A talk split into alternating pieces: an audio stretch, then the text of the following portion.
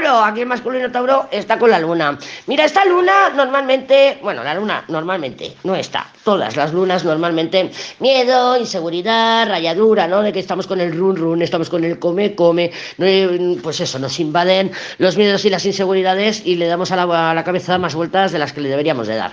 Pero bueno, por un lado tiene el carro y por el otro tiene el papa. Entonces es una luna más o menos segura, protegida y acomodada. Sí que es verdad que con el papa y al lado, que le ha a Géminis, pudiéramos estar viendo a lo mejor eh, una de sus manifestaciones pudiera ser que este Tauro esté mal aconsejado o que esté aconsejando mal, ¿vale? Porque el Papa suele ser un consejero, un amigo, ya hemos visto que con la carta del Sol, que lo tienen todos, Em, pues pueden ser que estén más, relacionado, más relacionándose con los colegas, ¿no? Y que algún colega le diga, no, no, tú hazte el duro, como lo hacemos nosotras. Aquí viene una amiga y tú también, eh, nosotros también lo, hemos hecho, por lo menos en el pasado. Ahora ya pues intentamos tener un poquito más de, conciencia, como se dice ahora, ¿no? Pero intentamos madurar un poco, ¿no? Y decir, bueno, oye, no todo, no todo se trata de te hablo, no te hablo, me hago la dura o la interesante.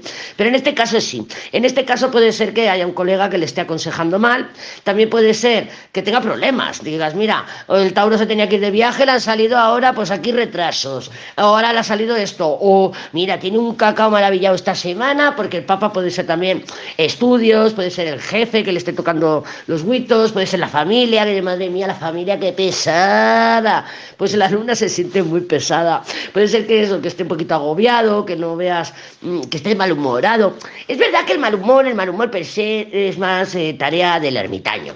Pero la luna también es muy refunfuñona. Entonces, bueno, también con el carro, como viene del carro la luna esta, pudiera ser que tú le quieres hablar o algo y te eche pildoritas, ¿eh? Que te eche pildoritas del pasado, porque el carro gestiona todo eso. Pero bueno, también ya te digo que puede ser que los planes se le estén retrasando, las cosas no vayan como a él le gustaría y que eso lo notes, que digas, madre mía, si no hay quien te aguante, tormento, pues por ejemplo, ¿vale?